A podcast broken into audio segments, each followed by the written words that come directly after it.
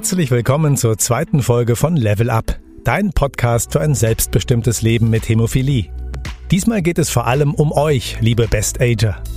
Wir möchten euch heute unter anderem das Thema moderne Therapiemöglichkeiten ans Herz legen.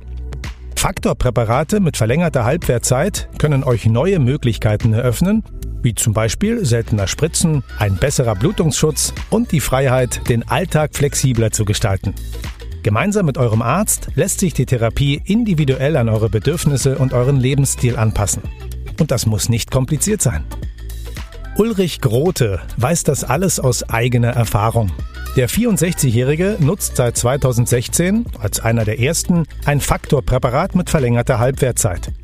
Im Gespräch mit Dr. Med Goldmann, Oberarzt am Universitätsklinikum Bonn für experimentelle Hämatologie und Transfusionsmedizin, erzählt er, was ihm die Umstellung auf ein Präparat mit verlängerter Halbwertzeit gebracht hat und warum es für eine Anpassung der Therapie nie zu spät ist.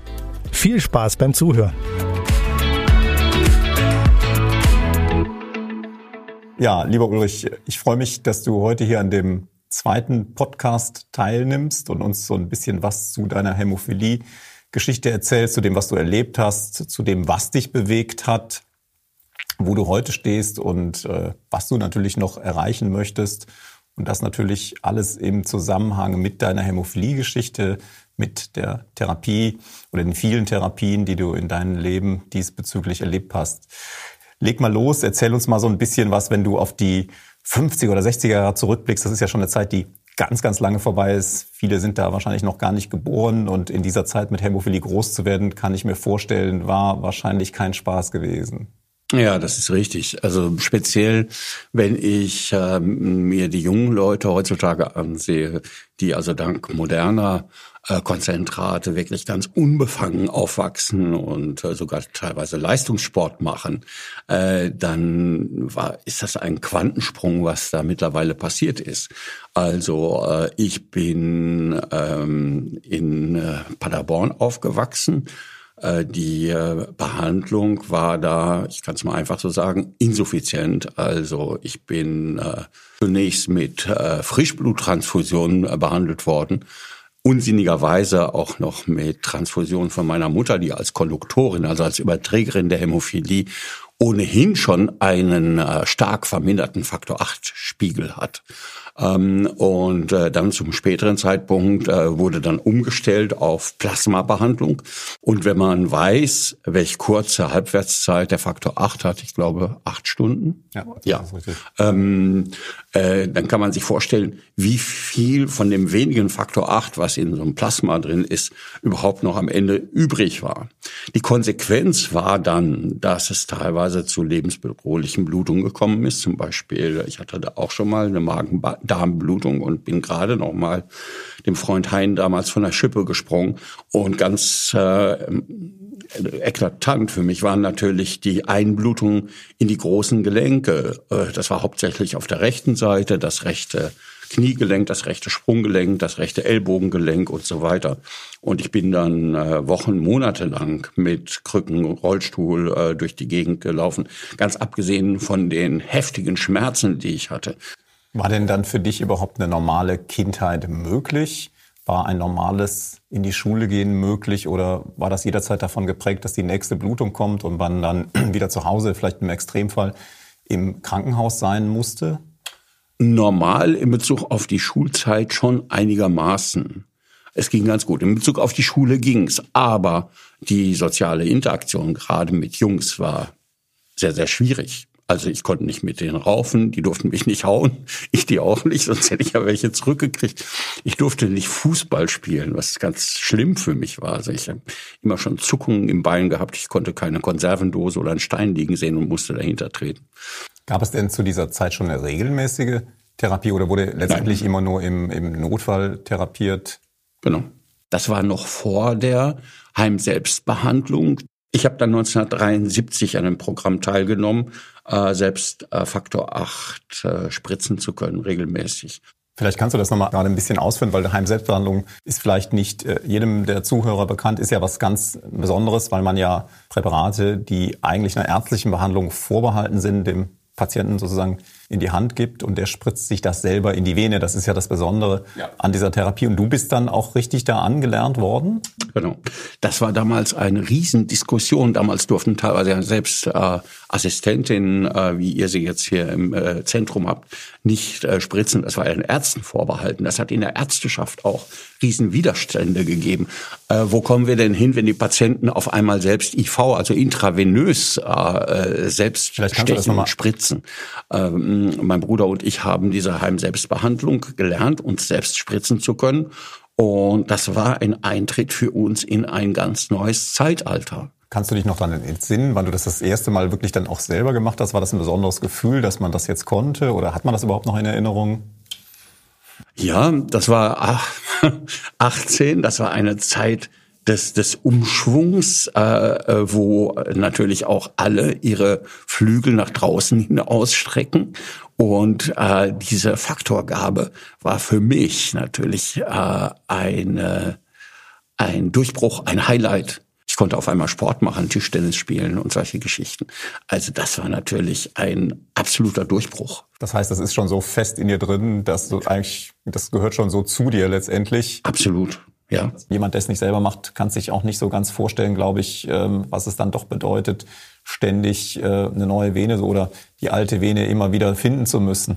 Ja, also ich habe im Grunde genommen oder hatte immer drei gut zugängliche Venen in der äh, Armbeuge, ähm, die ich seit ja eben 1973 äh, ständig genutzt habe. Äh, die Prophylaxe bedeutete dann äh, zu den späteren Jahren alle zwei Tage zu spritzen, intravenös zu spritzen. Die Venen werden doch immer wieder trotz guter Pflege in Mitleidenschaft gezogen. Also eine von diesen drei Venen ist schon mittlerweile dicht. Meine Venen sind mir heilig. Und äh, wenn äh, so ein neues Konzentrat, was eine erheblich längere Halbwertszeit hat und äh, damit auch eine wesentlich geringere Frequenz beim Spritzen bedeutet, äh, meine Venen dann schont, äh, dann ist das noch ein äh, zusätzlicher Aspekt, der da positiv ins Gewicht fällt. Wir wollen ja heute so ein bisschen darüber sprechen, was dich bewogen hat, da noch mal was dran zu ändern an dieser ganzen Therapie. Und ähm, wir haben ja im Vorfeld schon so ein bisschen gesprochen. Du bist immer ein Mensch gewesen, der sehr mutig war. Sonst wärst du, glaube ich, nicht so durchs Leben gekommen mit vielen Höhen und Tiefen, was einfach in so einer hämophilen Karriere dieses Jahrgangs eigentlich auch ganz, ganz normal ist. Wir haben ja dann im Jahr 2016 doch sehr große Neuerungen in der Faktorzubereitung, der Faktorversorgung der Patienten bekommen, in dem zum ersten Mal Präparate auf dem Markt waren, die länger im Blut hielten. Wir wollen ja heute darüber reden und du warst auch einer unserer ersten Patienten, der da mitgemacht hat. Was hat sich dazu bewogen, damals auf so ein neues Präparat umzuswitchen, also zu wechseln auf so ein Produkt? Ich habe mir tatsächlich, äh, nachdem wir beide uns da auch da eingehend äh, drüber unterhalten haben, über hauptsächlich Vorteile, aber auch potenzielle Nachteile, war für mich der Entschluss relativ schnell klar, dass ich auf diese äh, Art der Behandlung umsteigen möchte. Und ähm, dass man auch immer ein Vertrauensverhältnis zueinander hat. Ich glaube, nur so kann ja. eine gute Therapie auch ähm, dann wirklich ähm, funktionieren. Ja. Wir hatten ja auch zum Teil Blutungsereignisse in diesen Jahren gehabt, die noch mehr Spritzen nach sich gezogen haben, sodass du eigentlich der Patient warst, für den so ein neues Faktorpräparat ganz, ganz viel bewirken konnte. Wir konnten dich so ein bisschen aus dieser Spritzschleife herausnehmen. Wir konnten es dir ermöglichen, praktisch die Injektionsfrequenz doch deutlich zu reduzieren. Ähm, das kam auch zum richtigen Zeitpunkt. Das heißt, von meiner Warte und von meiner äh, Krankheitsgeschichte in Anführungsstrichen wäre es sogar noch angenehmer gewesen, wir hätten es früher gehabt. Also man brauchte damals 10 Milliliter, um 1000 Einheiten zu spritzen oder ähm, äh, dann 20 Milliliter, um 2000 Einheiten zu spritzen, Einheitenfaktor 8. Ähm, heute brauche ich zwei Milliliter und es ist sofort aufgelöst. Das heißt, ähm, auflösen, injizieren und so weiter, ähm, ist eine Sache von Minuten mittlerweile und es ist in meinen Alltag eingegangen. Und ähm, äh, dementsprechend äh, war ich dann ähm, sehr schnell davon zu überzeugen, äh, auch dieses neue Konzentrat zu spritzen. Wie war denn das in dieser Umstellungsphase? Das ist ja schon ein Unterschied, wenn ich mir überlege, fast 50 Jahre, ungefähr selber Rhythmus, im Spritzen irgendwie alles gleich gemacht auf einmal. Unterhält man sich darüber, jemand sagt, jetzt brauchst du vielleicht nur noch zweimal die Woche das zu machen. Hat man da ein ungutes Gefühl, wenn man das macht? Denkt man, da fehlt was? Fühlt man sich sicher damit? Ja, klar. Von Anfang an, natürlich. Ich bin immer jemand gewesen, der nach vorne geguckt hat. Als Kind schon war wirklich mein großer Traum, äh, wenn es mir richtig schlecht ging. Ich gesagt, so irgendwann erfindet die Medizin irgendwas, womit es mir dann besser geht. Das heißt, das ist für dich auch eine große Erleichterung, dass wir mit den neuen Therapien allein nur sehr viel schneller injizieren können, auflösen können. Du sagst, das macht doch ganz schön was aus im Alltag. Nicht nur im Alltag, also auch bei Urlaubsreisen. Also ich bin immer sehr reisefreudig gewesen und ich erinnere mich an meinen ersten äh, Urlaub, den ich mir selbst verdient habe und habe mir dann einen Autokühlschrank gekauft. Das war auch mit drin. Äh, ich bin mit einem Freund äh, nach Spanien äh, runtergefahren, nach Südspanien, nach Andalusien. Und natürlich mussten diese Konzentrate damals gekühlt werden und gerade bei solchen Temperaturen wie in Spanien. Das heißt, äh, die Urlaubsreisen erforderten damals einen erheblichen logistischen Aufwand. Also heutzutage ist das natürlich eine ganz andere Geschichte. Ich packe meine Konzentrate im Grunde genommen mit meiner Reiseapotheke zusammen und das ist äh, unkritisch, weil man die ja auch mittlerweile bei Raumtemperatur aufbewahren kann. Aber jetzt dieser Schritt zu den äh, Konzentraten mit einer wesentlich längeren Halb Halbwertszeit war wieder ein Schritt in der Richtung, äh, mir das Leben zu erleichtern. Ich möchte ein in Anführungsstrichen normales Leben führen, soweit mir das mit meinen körperlichen Einschränkungen möglich ist. Ulrich, wenn du mal resümieren würdest, 2016 hast du auf ein relativ neues Produkt umgestellt. Würdest du das nochmal machen und was würdest du anderen, zum Beispiel Eltern von Kindern raten oder anderen Betroffenen empfehlen wollen, das genauso zu machen? Ich würde es natürlich nochmal machen. Selbstverständlich, weil es nur Vorteile gebracht hat. Ich sehe keinen Nachteil. Im Gegenteil, ich habe jetzt meinen Rhythmus, ich spritze zweimal die Woche. Ja, ich würde es auf jeden Fall nochmal machen.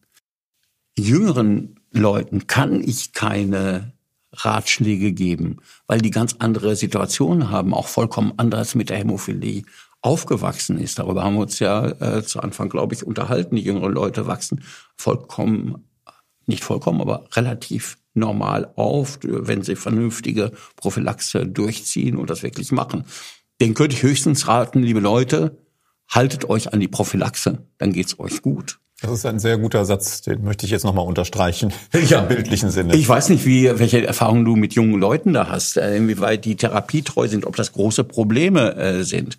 Aber den jungen Leuten kann ich sagen, äh, ich war teilweise früher auch ein Schlamper in Bezug auf äh, Konzentratgabe, auch in Bezug auf sinnvolle Physiotherapie, zu der ich vielleicht gleich nochmal kommen kann. Ähm, also, der Rat, wenn ich den geben kann, an junge Leute, zieht es durch, denn äh, wenn ihr es nicht macht, ich will keine Drohkulisse aufbauen, aber es ist tatsächlich so, wenn ihr es nicht macht, kriegt ihr im Alter ernsthafte Probleme mit euren Gelenken. Zieht euren äh, Therapieplan durch, macht vor allen Dingen Sport, bewegt euch. Um dann äh, nochmal auf meine älteren Mitpatienten äh, einzugehen die ähm, äh, seinerzeit ähnlich wie ich auch nicht gut substituiert wurden und deshalb er erhebliche Gelenkschäden davongetragen haben. Die Gefahr ist groß und die Gefahr ist da, dass man sagt, okay, komm, was soll's, ich verziehe mich jetzt in stille Kämmerlein und ich kann doch sowieso nicht mehr viel machen, mein Körper gibt das doch gar nicht mehr her. Nein, der Körper gibt's immer her. Und es ist zu Anfang, sind zu Anfang kleine Schritte, es sind immer kleine Schritte. Aber im Grunde genommen kann ich wirklich nur jedem empfehlen, unter einer vernünftigen Substitution äh, sich zu bewegen, äh, Sport zu machen, sofern es möglich ist. Jetzt habe ich bei dir, wo du gerade Sport sagst, ja auch das Gefühl, dass du wirklich in den letzten fünf Jahren extrem viel gemacht hast, auch viele tolle Sachen. Vielleicht berichtest du uns mal gerade so, was du so an Fitnessprogrammen hast. Und da gibt's auch, glaube ich, ein kleines Highlight, was jetzt erst in den letzten Tagen gemacht wurde. Und da müssen jetzt alle anderen Behandler mal weghören. Ja, ich habe ja vorhin äh, erzählt, äh, dass es bei mir wieder einige Einschnitte gegeben hat in Bezug auf Stürze und so weiter und so fort. Wir haben gezielt darauf hingearbeitet, erstmal mein Gleichgewicht zu schulen, mein Gleichgewichtssinn zu schulen. Dann äh, haben wir meine allgemeine Beweglichkeit gesteigert, meine Kondition auch gesteigert durch Training auf dem Liegerad und so weiter. Und vor kurzem haben wir angefangen, tatsächlich Fußball und äh, Handball zu spielen. äh, natürlich kontrolliert äh, auf der Fläche mit gezieltem äh, Aufwärmprogramm. Mein Stichwort auch an meine Physiotherapeuten war immer, gebt mir einen Ball und ich bin glücklich. Und wenn man mit dem Ball arbeitet, dann werden so unterschiedliche Regionen der Muskulatur des gesamten Bewegungsapparats angesprochen, sofern man es nicht übertreibt, dass das äh, in meinen Augen wirklich einen sehr positiven physiologischen, therapeutischen, aber auch einen bei mir enormen psychischen Erfolg hat. Ich finde das ganz toll, was du sagst, und das zeigt so ein bisschen, dass man für neue Dinge offen sein muss, dass man Ziele noch haben kann oder Ziele haben muss und es auch nie zu spät ist, Dinge zu ändern und immer noch was Schönes im Leben zu erleben oder zu erreichen. Und deswegen bedanke ich mich ganz herzlich bei dir für dieses wirklich tolle und sehr, sehr persönliche Gespräch. Danke, Georg. Und mit 65 ist man ja noch nicht alt, sondern in der Jugend des Alters. Danke fürs Gespräch. So viel von Ulrich Grote und Dr. Goldmann. Für euch, liebe Zuhörerinnen und Zuhörer, hier das Wichtigste aus dem Gespräch nochmal kurz zusammengefasst. Es ist nie zu spät für eine Veränderung, denn das Wichtigste ist, dass man gut geschützt durchs Leben gehen kann. Auch nach vielen Jahren mit euren gewohnten Faktorpräparaten können sich durch moderne Therapiemöglichkeiten, wie zum Beispiel Faktorkonzentrate mit verlängerter Halbwertzeit, neue Chancen und Freiheiten ergeben. Denn ihr könnt möglicherweise seltener spritzen, seid optimal vor Einblutungen in die Gelenke geschützt und könnt selbstbestimmter leben. Am wichtigsten ist die enge Abstimmung mit eurem behandelnden Arzt, der euch alle Fragen hierzu ausführlich beantworten kann. Zum Schluss möchten wir, wie in jeder Folge unseres Podcasts, noch eine häufig gestellte Frage beantworten. Heute geht es um eine Frage, die gerade ältere Hämophilie-Patienten beschäftigt. Kann ich auch im Alter auf moderne Therapieoptionen umstellen? Für eine Veränderung ist es nie zu spät. Wichtig ist, dass du deine Therapieoptionen mit deiner behandelnden Ärztin oder deinem behandelnden Arzt auf deine individuellen Bedürfnisse und deine Situation anpasst. So kannst du durch moderne Faktorpräparate mit verlängerter Halbwertzeit auch im fortgeschrittenen Alter Erfolge erzielen und dir deinen Alltag erleichtern. Zum Beispiel durch weniger Injektionen bei gleichbleibender oder sogar höherer Protektion. Gleichzeitig kannst du mit Hilfe von App-basierten Hilfsmitteln in Echtzeit deinen Faktorspiegel prüfen und dich aktiv in deine Therapie mit einbringen. So nimmst du dein Leben noch selbstbestimmter in die Hand. Wende dich gerne mit deinen Fragen an deine behandelnde Ärztin oder deinen behandelnden Arzt.